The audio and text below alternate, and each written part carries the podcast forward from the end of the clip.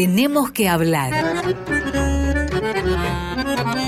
Idea y conducción, José Nun.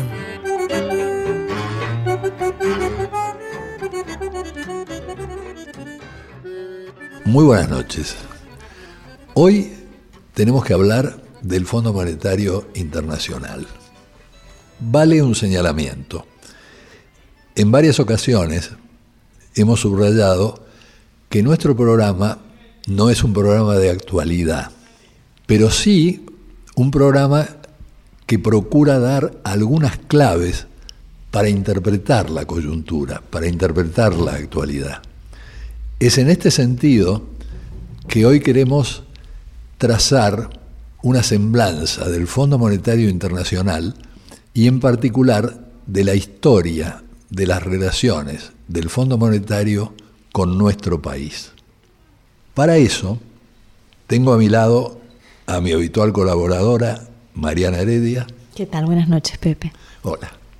Y a un invitado especial que se llama Pablo Nemiña. Buenas noches, gracias por la invitación. Pablo Nemiña es un joven sociólogo, doctorado en la Universidad de Buenos Aires, investigador del CONICET en el IDAES y en Flaxo, y que se ha dedicado especialmente a estudiar al Fondo Monetario Internacional y a sus relaciones con nuestro país. Yo voy a hacer una breve introducción como de costumbre. Para eso los invito a situarse a mediados de la década del 40 del siglo pasado. Se venía de dos guerras mundiales devastadoras. En rigor todavía no había terminado la Segunda Guerra Mundial. Se venía de la Gran Depresión de los años 30. Y entonces en el ambiente flotaba la idea, en el ambiente político, la idea de que era necesario diseñar algún sistema monetario internacional que pusiera a cubierto de mayores crisis con el objetivo, en primer lugar, de estabilizar las tasas de cambio de las monedas carentes de respaldo oro. En segundo lugar, de hacer menos frecuentes y menos graves las crisis de balanza de pagos. Yo quiero señalar, para que se entienda, es muy sencillo, que un déficit de balanza de pago todo lo que significa es que sale más moneda extranjera que la que entra. Y en tercer lugar, eliminar políticas comerciales basadas en devaluaciones y restricciones monetarias. Como muchos han señalado, en el fondo se trataba de consolidar la hegemonía de Estados Unidos, que era el país más poderoso del mundo y el único gran país que salió altamente beneficiado por la Segunda Guerra Mundial. Fue así que tuvo lugar en Bretton Woods, en New Hampshire, la histórica reunión de julio de 1944. Los pesos pesados que concurrieron por Inglaterra fue John Maynard Keynes. Por Estados Unidos, Harry White. Keynes tenía una idea que era la de constituir un banco central mundial que emitiera una moneda única para todos. Obviamente esa idea no prosperó. De hecho, Keynes fallecería un año después de esta reunión de Bretton Woods. Se acordó un nuevo régimen para promover el comercio internacional, las inversiones, el desarrollo y la convertibilidad de las monedas a tasas de cambio estables, fijas. Tasas de cambio que tuvieran como punto de referencia al dólar. Y el dólar sí respaldado por oro. El FMI surge de esta reunión como la institución que va a ser de hecho creada a fin del año 1945. A estas reuniones concurren 44 países, no así la Argentina, por razones que Pablo Nemiña nos va a explicar más tarde. Los países que concurren se comprometen a hacer aportes al Fondo Monetario Internacional y van a tener votos proporcionales a sus aportes que a su vez son proporcionales al tamaño de sus economías. Estados Unidos hace un aporte muy grande que va a equivaler al 17% del total del patrimonio del Fondo Monetario Internacional y por lo tanto va a tener el 17% de los votos.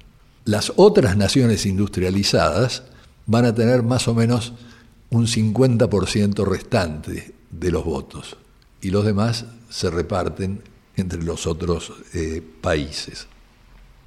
Ahora, hoy en día el Fondo Monetario, que comenzó a operar significativamente en 1947, digo significativamente porque es el mismo año en que comienza a aplicarse el Plan Marshall, que consolida precisamente el dominio hegemónico de Estados Unidos. Decía que el Fondo Monetario tiene hoy en día 181 miembros y por primera vez una directora mujer que asumió en 2011, Christine Lagarde, y que ha probado ser mucho más dura que varios directores que no eran mujeres. El supuesto inicial, que a mí me parece importante resaltar, es doble. Si retrocedemos como propuse al comienzo. Estamos ya en la década del 50, en la década del 60, es decir, en las décadas en las cuales en los países desarrollados se instalaron diversas variantes del estado de bienestar y en que había una idea compartida de que el Estado y la sociedad podían dominar a la economía. Es decir, que el capitalismo podía ser gobernado. Esa era la idea central que permitió el equilibrio de clases que representó justamente el estado de bienestar. Esto va a entrar en crisis en los años 70 y va a entrar en crisis a varios niveles. En este programa hemos hablado varias veces de la crisis, de las dos crisis petroleras de los años 70, también de la aparición de China como un actor importante que cambió bastante las reglas del juego. Los años 70 son un parteaguas.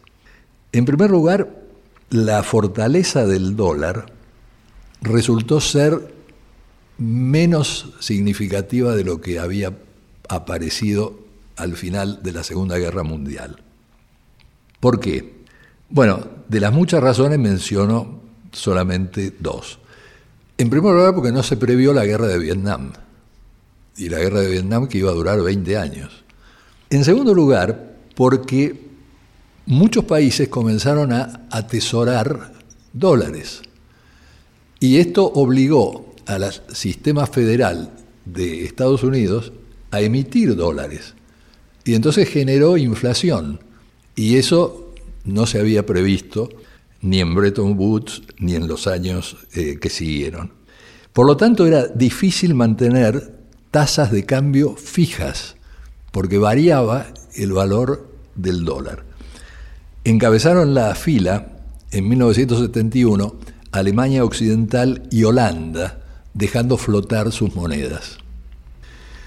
El punto central de este cambio, en términos monetarios, lo va a marcar en agosto de 1971 eh, la decisión de Richard Nixon de suspender el compromiso que Estados Unidos había asumido en 1934 de respaldar con oro su moneda. Y con esto todo el esquema inicial del Fondo Monetario Internacional se derrumbó. Y se ingresó a una nueva etapa, que es la etapa neoliberal que rige hasta nuestros días. Si uno quiere tomar un símbolo de esta nueva etapa, yo creo que es sin duda la declaración de Margaret Thatcher en 1979, diciendo, no hay tal cosa como la sociedad, solo hombres, mujeres y familias, que obviamente donde compiten es en el mercado. Antes de iniciar la conversación con Mariana Heredia y Pablo Nemiña, quiero hacer un par de observaciones críticas para terminar esta introducción. Hay una que es muy fundamental. El Fondo Monetario Internacional no ha servido ni para advertir del peligro de crisis financieras que se avecinaban, ni tampoco contribuyó a evitarlas. Tanto es así que si uno hace un cálculo a ojo de buen cubero, desde la creación del Fondo Monetario Internacional hubo más o menos unas 140 crisis internacionales, incluida la terrible crisis del 2008, de la que todavía ni siquiera se ha salido. Más de 90 países tuvieron crisis financieras. Es decir, que el objetivo principal del Fondo Monetario hasta acá no se cumplió. Además, el Fondo Monetario ha estimulado, sin quererlo, su mera existencia, políticas económicas bastante temerarias, con la idea de que finalmente habría un salvador de última instancia. También estas políticas temerarias y este salvador de última instancia sirvieron para que se evitara hacer reformas estructurales en los distintos países, para tapar la falta de esas reformas estructurales.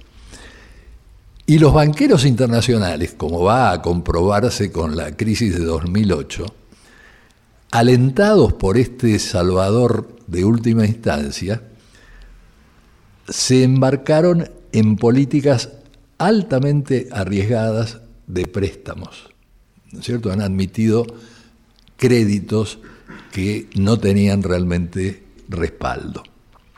Las otras dos críticas, para terminar esta parte, es que el Fondo Monetario cuando da un crédito obliga a firmar una carta de intención en la que se plantean las condicionalidades.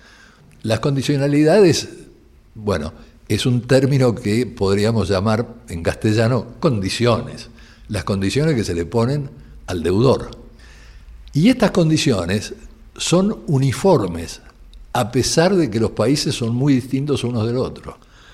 Es siempre la austeridad, el ajuste, el recorte de gastos por parte del Estado, lo cual, en el caso de los países en desarrollo, conduce a desacelerar su desarrollo, a prolongar la crisis y aumentar la pobreza, en términos comparativos. Y la segunda observación crítica es que el Fondo Monetario apoyó a todas las dictaduras militares de América Latina, del sudeste de Asia y de varios países de África. Y con una peculiaridad, obligó a ajustar los gastos sociales, pero no a tocar los gastos militares. Con esto creo que tenemos el umbral de entrada para la conversación que iniciamos en el próximo bloque. Hemos preparado un programa musical que a mí me gusta mucho, porque vamos a tener a ese extraordinario clarinetista y saxofonista que se llamó Sidney Bechet. Bechet que nació en Nueva Orleans en el siglo XIX, fines del siglo XIX. Precisamente en los años 30, Sidney Bechet ya se había consagrado, ya había viajado por el mundo como gran intérprete musical, pero fue tal la depresión de esos años que tuvo que poner una sastrería en Harlem para poder sobrevivir. Los últimos años de su vida los pasó en París, donde se instaló a fines de los años 1940. Y hoy en París hay una calle que lleva su nombre. Vamos a escuchar a Bechet. Venimos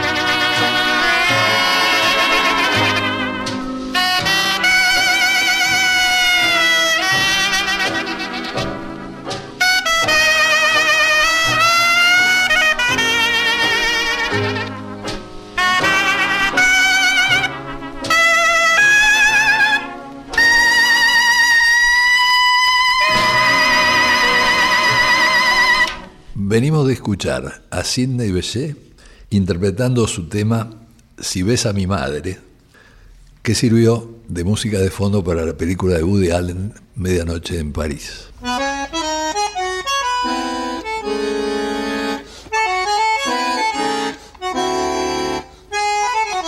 Seguimos con José Nun. Estamos con Mariana Heredia y con Pablo Nemiña iniciando una conversación sobre el Fondo Monetario Internacional. Yo dejé pendiente un desafío, saber por qué en 1944-45 Argentina no participó. Recién va a incorporarse al Fondo Monetario Internacional en 1956. ¿Eso fue porque Argentina no quiso o porque Argentina no pudo? Bueno, eh, buenas noches, gracias por la invitación. Eso fue principalmente porque no fue invitada a la Argentina en represalia a su larga neutralidad en la Segunda Guerra Mundial, algo que a los Estados Unidos no le gustó nada, digamos. Por eso, por ejemplo, Brasil sí fue invitado y buena parte de América Latina fue el continente más representado, toda vez que África y Asia todavía había muchos países que eran colonias, ¿no? digamos. América Latina tuvo una representación muy importante. Argentina, la, ausencia de Argentina en ese sentido es significativa. ¿Y Perón quería estar o no quería estar? Bueno, eh, Bretton Woods en el 44 todavía no, no, Perón no era presidente, no había interés, no, ahí vale la pena destacar el trabajo que han hecho tres historiadores económicos, eh, Noemí Brenta, Raúl García Eras y más recientemente Claudia Quedar, que está en la Universidad de Jerusalén. En eh, no invitan a Argentina y no hay una respuesta digamos, muy significativa de parte de la Argentina, digamos, bien se acepta y punto, y cuando asume Perón, la respuesta de Perón es no formar parte deliberadamente del Fondo Monetario. Hay una denuncia de, por parte de mm, Perón sobre el Fondo Monetario que es un instrumento del imperio, básicamente, hay algunos discursos donde esto queda muy claro, lo que es interesante, lo que ha encontrado la historiografía, es que hacia finales de la década del 40, cuando empieza a manifestarse la crisis externa en la Argentina, cuando empieza a haber déficit externo y pensamos a necesitar dólares, Perón inicia subrepticias gestiones para ingresar al Fondo Monetario, porque en realidad lo que quería Perón era acceder a los créditos del Banco Mundial, los créditos de desarrollo de largo plazo, sí, con baja condicionalidad, digamos, con condicionalidad muy, muy baja. Pero para eso hay que primero tener la aprobación del Fondo Monetario. Pero para eso hay que ser miembro del Fondo Monetario. Antes se intenta acceder a créditos del banco sin ser miembro del fondo, no se puede, hay una negativa rotunda y después cuando Perón parecía ser que, bueno, estaba pensando en Estados Unidos, nuevamente manifiesta su oposición al ingreso. ¿sí? Por lo tanto, hay un, hay un desencuentro, digamos, eh, en todos esos años que se termina en el año 56, cuando se produce el golpe de Leonardi y Argentina, acusada por la crisis de, de balanza de pagos, por recomendación de Prebisch, quien en el año 42 había dicho que los países en desarrollo no tenían que formar parte del Fondo Monetario, que no le veía sentido, quien en el año 49 en su manifiesto de la CEPAL es también eh, crítico de las restricciones a los márgenes de autonomía que ponía el Fondo Monetario. En el 56, en su famoso informe Prevish, recomienda enfáticamente ingresar al Fondo Monetario para acceder a los créditos del Banco Mundial. Ahí Argentina ingresa al fondo y por ende al banco. Una de las cosas notables que comentás en tus trabajos, Pablo, es que más allá de estos inicios tormentosos, digamos, desencontrados, una vez que la Argentina entra en el fondo en el 56, eh, a partir de ese momento va a estar casi todo el tiempo bajo acuerdo con el organismo. Esa intervención del fondo de la que hablaba Pepe, que se pensaba como extraordinaria, ¿no? como muy puntual en algunas crisis, en el caso argentino parece ser la norma. Vos decís que de 50 años, apenas 12 tuvo la Argentina sin estar en bajo acuerdo con el fondo. Sí, exacto. Entre el 56 que ingresa Argentina y el 2006, que es el año que se le paga por completo la deuda por anticipado, De esos 50 años, durante 38 Argentina estuvo bajo acuerdo, por lo tanto, como decís vos, sí, más que excepción fue la, fue la norma, y eso no es solamente una característica argentina, son muchos los países que han tenido el Fondo Monetario y el uso prolongado de los recursos del fondo, ¿sí? Eh, muchos países de África, Uganda creo que es el país que más años tuvo acuerdos continuos, lo cual desde ya pone de manifiesto eh, una tensión entre el objetivo declamado del fondo de otorgar créditos transitorios ante crisis y la realidad que es créditos de más larga duración y una permanencia extendida del organismo en las economías de los países, principalmente en desarrollo. ¿no? Pero no siempre esa presencia del fondo fue tan importante, ¿no? Yo pensaba en nuestros abuelos, digamos, nuestros padres en su infancia, a lo mejor recorrían los diarios y no tenían esa eh, presencia que tiene hoy o que tuvo este, en los últimos años el organismo. ¿A partir de cuándo se vuelve un personaje tan fundamental para la Argentina, el Fondo Monetario Internacional? Yo creo que para Argentina y para los países en desarrollo en general es a partir de la crisis de Bretton Woods y en especial con el auge de la financiarización con el neoliberalismo desde los finales de los 70 a principios de los 80. Hay un momento que es muy significativo, que es la crisis de la deuda eh, en la década del 80, que se inicia con la declaración de México, la asociación de pagos en el 82. A partir de ahí, el fondo había intervenido en, eh, hasta los 70, digamos. Es importante señalar que el fondo había intervenido en partes iguales otorgando créditos a países desarrollados y en vías de desarrollo. Le prestaba a los dos. De hecho, el último, en, el, en el 76, el último crédito a un país desarrollado es al Reino Unido por la crisis externa. Es decir, hasta los 70 el fondo le prestaba a los países, incluso centrales. ¿Pero préstamos de corto plazo o también préstamos de largo plazo como a los países en desarrollo? Préstamos de corto plazo. De hecho, la pregunta está muy bien. ¿Por qué? Porque la creación de los préstamos de largo plazo, los llamados acuerdos estructurales, que por cierto Argentina pareciera estar a punto de negociar ahora. Estoy acercándome. Eh, eh, esos acuerdos estructurales, el fondo los crea en el 74, no casualmente dos años después de la crisis de Bretton Woods. Es decir, el fondo ya empieza a ver que para continuar, para que tenga sentido como institución, tiene que adaptarse a los cambios, a los cambios internacionales. Y eso le reclama cambios como institución. Y uno de esos cambios es, bueno, las crisis van a ser más persistentes y vamos a tener que empezar a, hacer préstamos que apoyen los programas de reestructuración de las economías, reformas estructurales. Y por eso se crean estos acuerdos que son de más largo plazo. ¿Y qué le da el fondo a los países con crisis de deuda? ¿no? ¿Cuál es? Porque uno diría, pareciera que el fondo, los acuerdos con el fondo no terminan siendo demasiado positivos para los países. ¿Por qué entonces se reanudan esos acuerdos y se repiten una y otra vez? Porque lo que se repiten son, son las crisis y lo que se repiten son esas crisis en un sistema monetario internacional que no tuvo cambios significativos en términos de distribución del poder. ¿sí? si uno ve la evolución del poder financiero, el poder económico de Bretton Woods para acá, el cambio más significativo es el ascenso de China. ¿sí? Pero aún hoy, con ese crecimiento que ha tenido China, es indiscutiblemente la segunda economía del mundo y depende de algunas mediciones, es la primera o estaría por serlo, depende de cómo se mida el Producto Bruto. La representación de China en el Fondo Monetario recién es la tercera economía detrás de Japón, después de toda una serie de reformas que hubo en estos años. Es decir, el orden monetario y financiero internacional sigue sobreestimando el poder de las antiguas potencias. En ese sentido, eh, cuando se producen las crisis, bueno, se, reproducen los mismos instrumentos tradicionales para enfrentarlas. En ese sentido, el fondo sigue teniendo un papel eh, fundamental.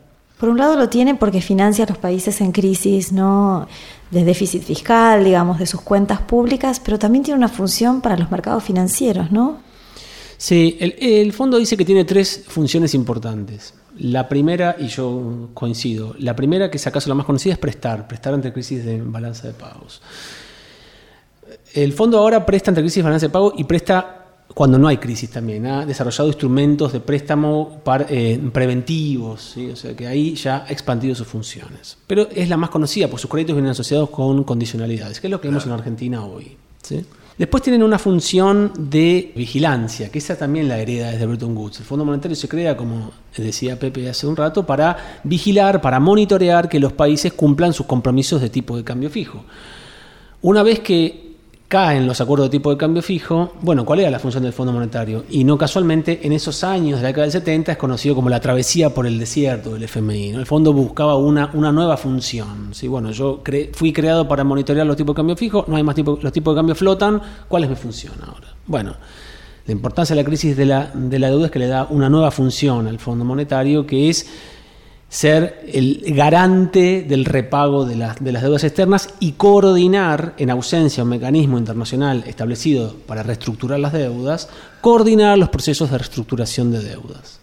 Entonces presta, monitorea, monitorea eh, vigila y últimamente, en los últimos 20 años desde la globalización, otorga asistencia técnica que es cada vez más importante, en especial en países en desarrollo con bajas capacidades técnico-administrativas, en las cuales el Fondo Monetario, eh, digamos, ha tenido una participación, participación en términos de diseño, e implementación de política pública y de formación de cuadros técnicos importantísima. Pablo, pero la relación con Argentina se da también en el marco de la relación del fondo con otros países, ¿no? Tal vez algunos de nuestros oyentes recuerdan que en la década de los 90 se decía que la Argentina era el mejor alumno de las políticas del Fondo Monetario. ¿Por qué somos a veces ejemplo y ejemplos de qué hemos sido como país? La pregunta está muy, muy bien. Eh, ser ejemplo, ¿no? Me parece que lo que pone en manifiesto es que la intervención del fondo no se da en el vacío. Hay que comprenderla en el marco de la red de relaciones que, eh, políticas y económicas que la permiten comprender. Ahí me parece que vale la pena destacar un texto que es pionero en el estudio de la relación del fondo con los países en desarrollo en clave de economía política, que es de Roberto Frenkel y Guillermo O'Donnell, que es el primer documento técnico que se publica en el CEDES en el año 78 es un trabajo, para mi gusto, fantástico de economía política la relación entre el fondo y los, países en desarrollo. ¿Y eso qué nos permite ver? O sea, me parece que la, importancia de eso es, cuando interviene el fondo en una, en una crisis, lo que considerar es cuál es la orientación política del gobierno, digamos, cuáles son las políticas que está implementando el gobierno, si tienen apoyo no y qué actores locales apoyan esas políticas, si hay apoyos internos o resistencias internas. Y al mismo tiempo, cuando habla el fondo, el fondo habla por sus intereses propios como institución, sus intereses técnicos, sus intereses burocráticos, incluso su interés de cuál es la buena economía, ¿sí? que ellos consideran que es la economía, eh, la, economía sólida, la sound, ellos dicen sound economy, la, economía eh, legítima, sensata, legítima. Pero al mismo tiempo el fondo habla especialmente por voz de otros países, en especial las potencias, que son quienes tienen más capacidad de intervenir y de condicionar las decisiones del fondo. Cuando habla del fondo, hablan los Estados Unidos, hablan el resto de los países del G7 y habla, en definitiva, los 189 países miembros que lo integran. ¿sí? Por supuesto, algunos con mucho más peso que otros, en especial las potencias centrales. Es por eso que para comprender el vínculo entre un país que toma un crédito y el Fondo Monetario es inexorable comprender lo que pasa en la política interna del país y en la política internacional. ¿Cuál es el juego de intereses de las potencias con relación a si queremos darle apoyo o no a ese país? Claro. Vamos a hacer un interludio BC.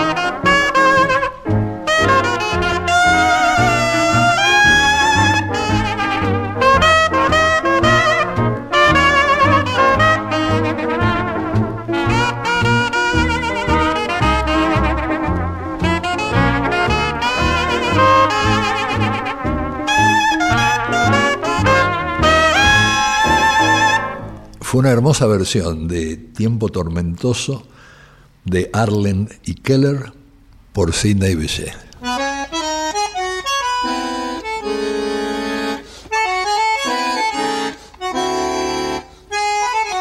Seguimos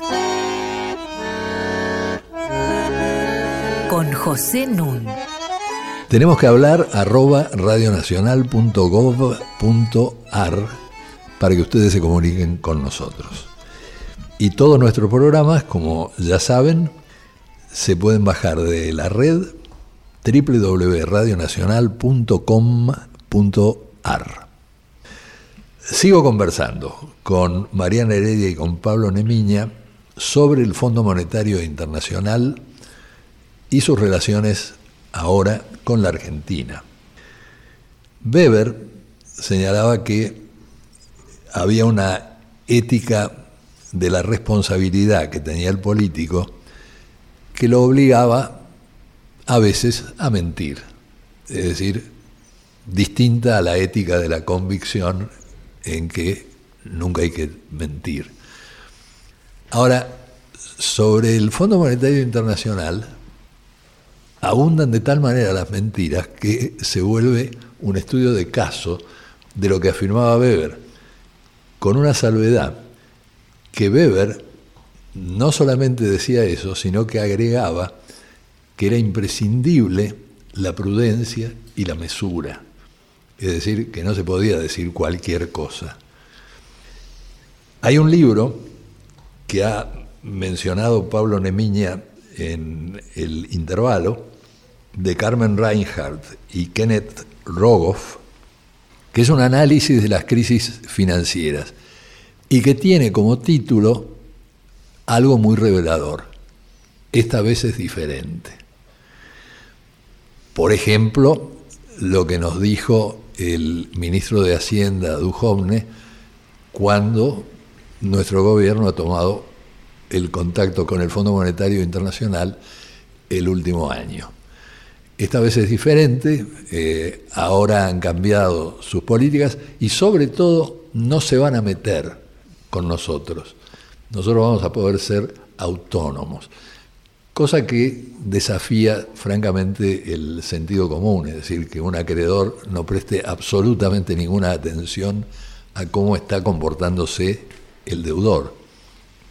Sobre esto me gustaría que retomemos la conversación especialmente porque Argentina ha entrado muchas veces en default y Argentina a la vez, en tres ocasiones, saldó su deuda con el Fondo Monetario Internacional.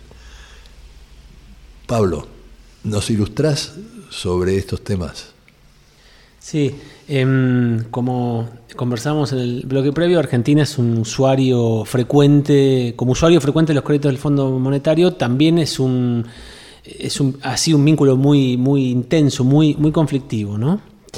Eh, y en tres ocasiones la Argentina decidió cancelar por anticipado las deudas con el Fondo Monetario eh, con el fin de ganar márgenes de autonomía para hacer política económica. La más conocida es la última, la que decide Néstor Kirchner a final de 2005, pero hubo dos antes. La primera, que es tal vez la menos conocida, la hace Onganía en el año 68 eh, por recomendación del entonces ministro de Economía Krieger Bacena. En ese momento Argentina estaba embarcada en un plan de desarrollo económico, industrial muy intenso y se estaba discutiendo la, construcción de la represa El Chocón. Y el Fondo Monetario se oponía a eso, porque claro, para el Fondo Monetario eh, eh, la Argentina no necesitaba hacer una, una, una represa porque no necesitas desarrollar industria. Tu lugar en el mundo es proveer materias primas, entonces, ¿qué te vas a hacer represas hidroeléctricas y generar energía? Por recomendación de Krieger, entonces Onganía le paga por anticipado, suspende el acuerdo y le paga por anticipado la deuda, que por entonces era baja, 100, 150 millones de dólares, que serán unos 500, 600 de ahora, eh, y se avanza en estos planes de desarrollo. La segunda vez es en el 74, en el último gobierno de Perón, que también los créditos pendientes que, había, que se habían tomado en los gobiernos del 71-72 eh, se cancelan. ¿sí? Perón cancela la deuda en el, en el, en el 74. Eh, y por último, como mencioné, la de Kirchner a final de 2005. Seguramente nuestros oyentes recuerdan el default del 2001, digamos, y la crisis política económica que lo acompañó. ¿Todos los defaults anteriores fueron tan problemáticos? No, tanto no. Ese es acaso uno de los más problemáticos y acaso uno de los más problemáticos de, la historia, digamos. De hecho, esa reestructuración fue llamada el juicio del siglo por la literatura especializada, dada la complejidad que conllevó la resolución, que todavía sigue, quedan algunos casos de bonos sin reestructurar. ¿sí? Eh, ahí vale la pena hacer un parteaguas. Hasta la década del 90, la deuda externa estaba limitada a pocos instrumentos. Era deuda, la deuda externa que tenían los estados, la tenían primero los estados y no las provincias. Solamente los estados tomaban deuda externa. Y tomaban deuda externa en forma de créditos bilaterales con otros estados, por ejemplo, de prefinanciación de importación, de exportaciones, el Exim Bank de los Estados Unidos, por ejemplo. Deuda con organismos multilaterales, Fondo Monetario, Banco Mundial, BID. CAF, y no mucho más. Por lo tanto, era de baja magnitud la deuda externa y relativamente manejable. el grueso de las deudas era interna. Olvidaba que es muy importante a partir de los, de los 70, que es la deuda privada con los bancos comerciales. Cuando cae Bretton Woods, una de las digamos que es consecuencia de esto es que el auge de la financiarización es lo que permite que progresivamente se eliminan las restricciones a la, cuenta de capital. ¿sí? Si los países en desarrollo podían mantener los tipos de cambio fijo, era porque había restricciones fuertes a la entrada y salida de, capitales. Al eliminarse progresivamente las restricciones a los movimientos de, capital, promovidas por el Fondo Monetario, por cierto, los países en desarrollo empiezan a tomar créditos con los bancos privados internacionales, con los bancos comerciales, el Citibank, el Deutsche Bank. ¿sí? La crisis de la deuda en la década del, 80 es la primera crisis que se tiene significativa luego de las crisis de principios del, siglo, del siglo XX con bancos internacionales. Pero eran créditos. La gran diferencia entre un crédito y un título público es que el crédito forma parte del patrimonio del banco, no se lo puede sacar, digamos. ¿sí? Por lo tanto, el banco está obligado a negociar y existe un vínculo ahí de mutua dependencia entre el banco y el deudor. ¿sí? En los 90 cambia la forma de, las deudas externas y se convierten en títulos públicos. La gran diferencia es que el título público, el título, las empresas también eh, emiten títulos, se pueden negociar en los mercados internacionales de capital. Por lo tanto, un banco puede otorgar un crédito en la forma del título y 48 horas después vender ese título. Por eso cuando se desatan las crisis, no se sabe a ciencia cierta quiénes son los tenedores de esos títulos. En última instancia, quiénes son los afectados por la cesación de pago. Incluso después de que se declaran las cesaciones de pagos, esos títulos pueden seguirse negociando, haciendo especulaciones en torno a si se va a, haber una reestructuración más benévola o menos. El hecho es que si vos no haces reformas estructurales, en el caso de Argentina, y tendríamos que hacer otros programas para discutir cuáles son las reformas estructurales que son imprescindibles. Pero digo, si no haces reformas estructurales, entonces esta vez no va a ser diferente, para volver al título del libro anterior. Te vas a tener que endeudar, simplemente porque el gasto público es de tal magnitud que no lo podés solventar de otra manera más que endeudándote. Pero a medida que te endeudas, efectivamente tu credibilidad como deudor baja. Y al bajar aumentan las tasas de interés. Es notable que el otro día atacaran la oficina de JP Morgan porque es la calculadora de riesgo del país, como si matando al mensajero pudieras liquidar el problema del riesgo. ¿no? Pero digo, ese camino, ¿hasta qué punto considerás vos que llevaba inexorablemente a tener que acudir al Fondo Monetario como ocurre el año pasado? Creo que era previsible que la Argentina volviera al Fondo Monetario porque enfrentaba primero eh, restricciones y desequilibrios macroeconómicos, en especial la vuelta a la restricción externa. La vuelta a la restricción externa que vuelve desde finales del, que se desata desde finales del gobierno de Cristina Kirchner el, gobierno de Cristina la enfrenta con un fuerte control de capitales, el llamado cepo cambiario, ¿sí? un control de entrada y de salida, es una forma de controlarlo. Tiene otras consecuencias, ¿sí? la, economía no, no, crece, pero se, se enfrenta.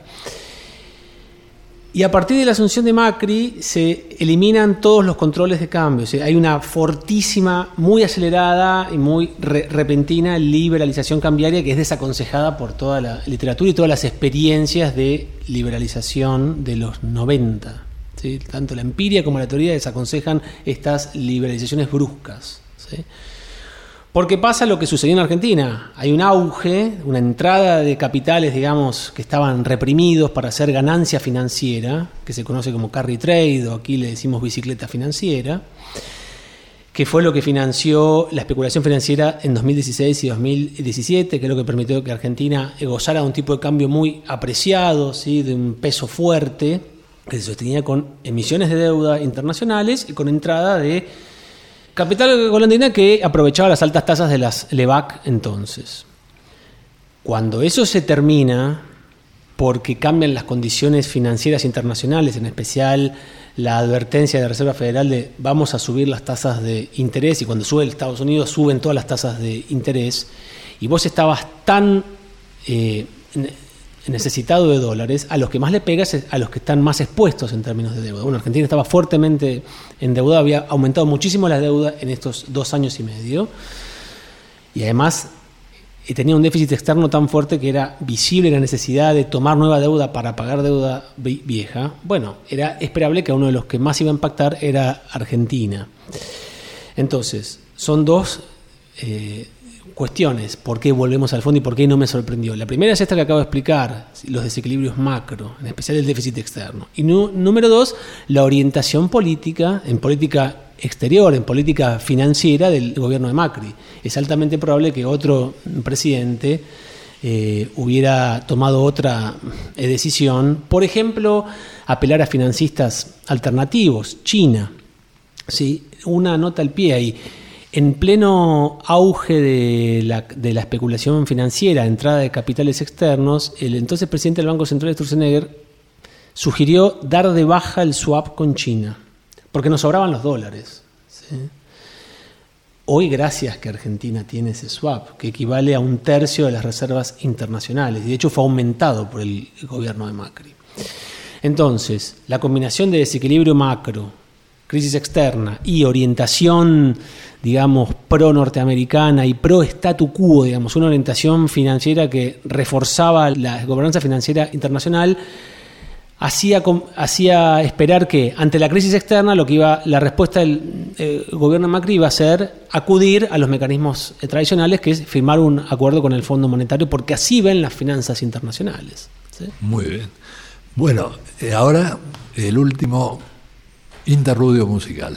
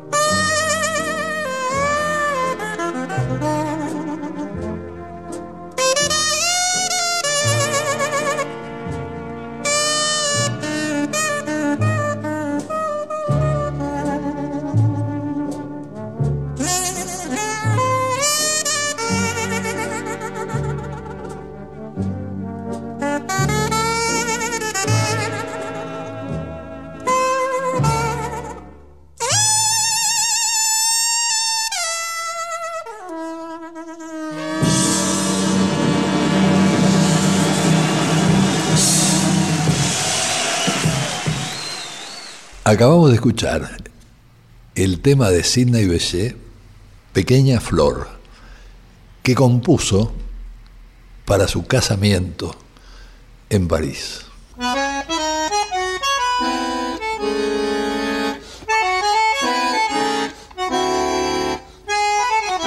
Seguimos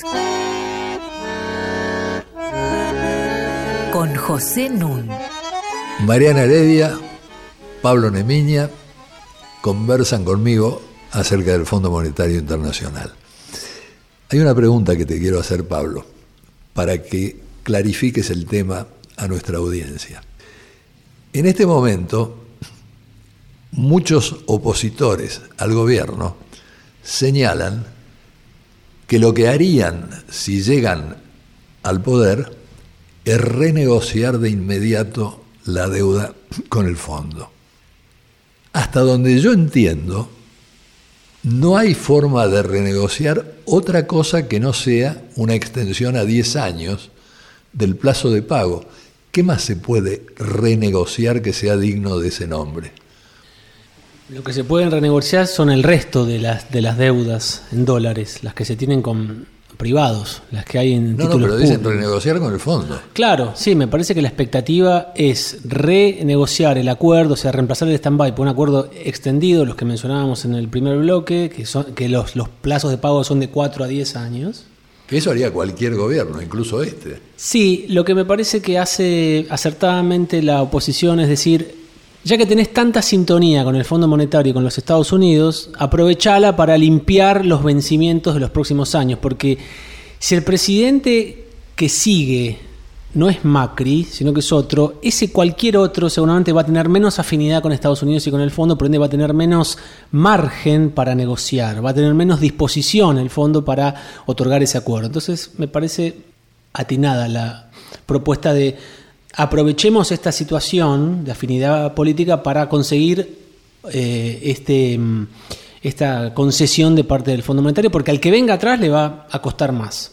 Si sigue Macri, se supone que no, pero eso es improbable por, ahora. Esa renegociación de los plazos permitiría pensar en resolver más que el problema externo y el de la inflación, también el que el crecimiento, las condicionalidades a las que asumió la Argentina permiten eh, cierto margen de maniobra para... Es un desafío importantísimo porque esa renegociación iría a la mano de un acuerdo de facilidad estructural que va iría acompañado de mucha reforma estructural, mucha condicionalidad estructural. Esto es reforma previsional, reforma laboral, reforma comercial, seguramente el fondo te va a pedir eh, liberalizar más tu eh, comercio, reforma impositiva. Y hay algo importante, cuando decimos reformas estructurales, no es el sentido que le daban los estructuralistas y los desarrollistas en los 70, ¿sí? cambiar la estructura económica para promover la industrialización y así un proceso de desarrollo sostenible, sino que son reformas de las instituciones y la estructura económica para hacer una economía más de oferta, más mercantilista, para que los que, los, que la economía funcione más a través de mecanismos de mercado, que en países periféricos en general lo que muestra la experiencia es que no terminan siendo útiles para, para que no terminan redundando en procesos de crecimiento, sino por el contrario, en, en todo caso en burbujas especulativas de entrada de capital rápido que después se van y desatan nuevas crisis.